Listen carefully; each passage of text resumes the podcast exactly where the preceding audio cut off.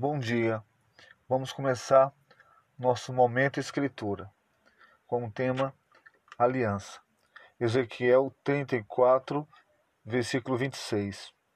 Dela e dos lugares ao redor do meu monte eu farei uma bênção, farei descer a chuva ao seu tempo, serão chuvas de bênção.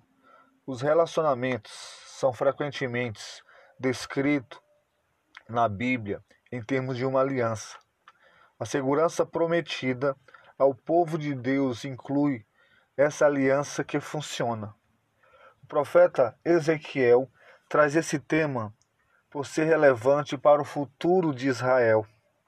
Ao mesmo tempo, essa mensagem aplica-se à situação em que ah, nos encontramos.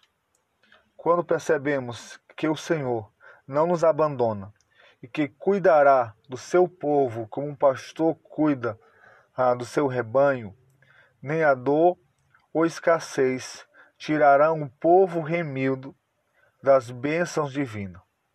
O Senhor prometeu, logo Ele fala, fará, que venhamos confiar e perseverar todos os dias. Que Deus ah, os abençoe. Amém.